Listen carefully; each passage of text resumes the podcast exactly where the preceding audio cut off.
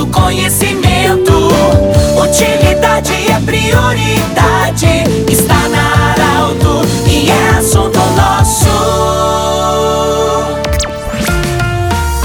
Muito boa tarde, ouvintes Arauto. Nós estamos iniciando mais um assunto nosso para Unimed, Vale do Taquari, Vale do Rio Pardo, Cindy Lojas. O Cindy Lojas lembra, compre no comércio local, valorize a economia do seu município e Centro Regional de Otorrino Laringologia, com sua sede anexo Hospital de Monte Alverne e seus profissionais também atendendo anexo Hospital de Monte Alverne. Siga no Instagram. Nós estamos muito orgulhosos hoje em acolher o presidente da Assembleia Legislativa do Estado do Rio Grande do Sul, senhor Valdeci Oliveira, que nos honra muito com a visita. Presidente, muito obrigado pela visita. E o que falar desse momento pós-pandemia, você como presidente da Assembleia Legislativa do Estado do Rio Grande do Sul? Com certeza trabalho não falta. Minha saudação a todos os ouvintes da Rádio Arauto, a você Pedro, a todos os demais. Eu primeiro dizer que muito obrigado pela oportunidade, é um prazer estar aqui falando aos ouvintes da Rádio Arauto, hoje pela primeira vez como presidente da Assembleia Legislativa do Rio Grande do Sul. O pós-pandemia, logicamente que continua ainda extremamente preocupante, né? Além das, dos impactos graves que nós tivemos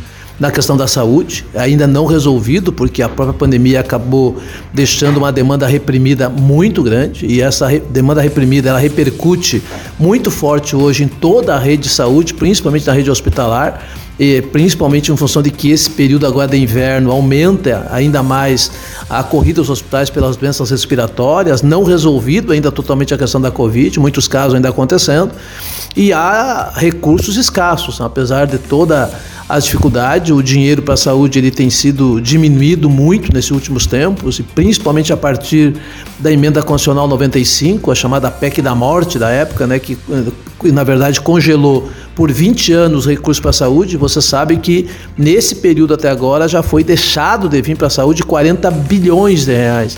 E esse impacto ele tem é, sido muito sério em todo sentido. Eu tenho ouvido muitos lugares de que há uma fila enorme para atendimento, principalmente em cirurgias eletivas, pequenas e médias, com média complexidade. Em alguns lugares, a região aqui, se não me engano, a fila chega a 16 anos para uma pessoa conseguir, inclusive, fazer uma cirurgia. Isso é muito grave, entendeu? Então, nós precisamos investir muito. A Assembleia tem debruçado sobre isso, tem feito a sua parte na, na, no período mais crítico da própria pandemia. A gente fez um grande movimento junto com os demais poderes e conseguimos arrecadar naquela oportunidade 90 milhões de reais dos poderes para ajudar na, na rede hospitalar do Estado do Rio Grande do Sul.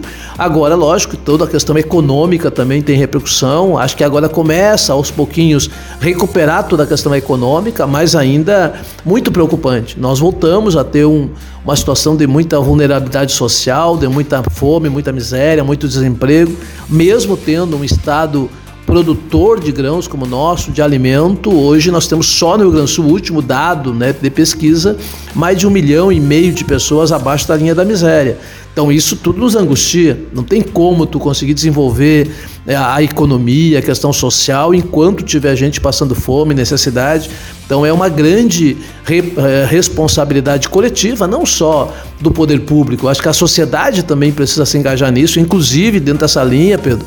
Nós estamos lançando nessa quarta-feira, lá na Assembleia Legislativa, um grande movimento chamado Movimento é, Rio Grande contra a Fome, com a presença e com a participação de todos os poderes públicos do Estado. Estaremos assinando um, um, um documento onde nós chamamos a atenção de toda a sociedade para esse drama da situação de fome e miséria. Esse documento está sendo assinado pela Assembleia, por mim, pelo governador, pelo Ministério Público, a Defensoria Pública, o Ministério, o Tribunal de Contas e o Tribunal de Justiça.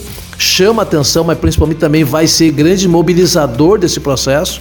Nós queremos criar uma sensibilidade geral na sociedade, trabalhando muito com mídia. A própria Assembleia vai desencadear um processo de mídia muito forte em todos os órgãos de imprensa do Estado afora. Certamente aqui nós também estaremos dialogando com vocês para que isso possa acontecer a partir dos próximos dias, exatamente para chamar atenção. E nós temos aí já recebido bons resultados, desse, mesmo ainda o lançamento é na quarta-feira, mas já na quarta-feira nós teremos, por exemplo, empresas que já nos procuraram, já estarão doando na próxima quarta-feira 5 mil toneladas de alimento para toda, tudo, toda a arrecadação que nós tiver, vai direto direcionado para a Defesa Civil do Estado, que é o órgão que tem a capilaridade de toda a situação do Estado. Então, me parece que o papel que nós estamos fazendo enquanto Assembleia é importante. É, é, de mobilização, de chamar atenção. A gente precisa ter uma, uma, um mundo um pouco mais solidário, com mais empatia.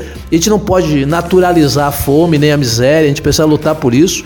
Enquanto não tiver políticas públicas que resolvam isso, acho que todos nós, enquanto poder, enquanto sociedade, temos que trabalhar por isso. Então, quero dizer que esse é um tema que a gente está trabalhando e, logicamente, que isso tem a ver com tudo que aconteceu na pandemia. Né? A questão da, da doença, a questão da gente que perdeu o emprego, a diminuição de todo o mercado de trabalho, acarretou muito. A gente precisa, logicamente, de muitas medidas urgentes para que a gente recomponha a economia, recomponha a questão social, porque no momento que tu gera emprego, gera renda, melhora o salário dos trabalhadores, a economia também aquece. É, presidente, além da pandemia, nós tivemos uma grande estiagem no Rio Grande do Sul, que agora também nós teremos as consequências, ou seja, em muitos setores a arrecadação menor, a exportação menor também, mas apesar disso, o Rio Grande do Sul tem se destacado, mesmo assim, com toda a dificuldade na produção. Nesse sentido, mas muitas das consequências acabam também repercutindo na Assembleia. De que forma a Assembleia tem tratado esse assunto também da estiagem, esse pós-estiagem? A estiagem no Rio Grande do Sul ela vai ser cíclica.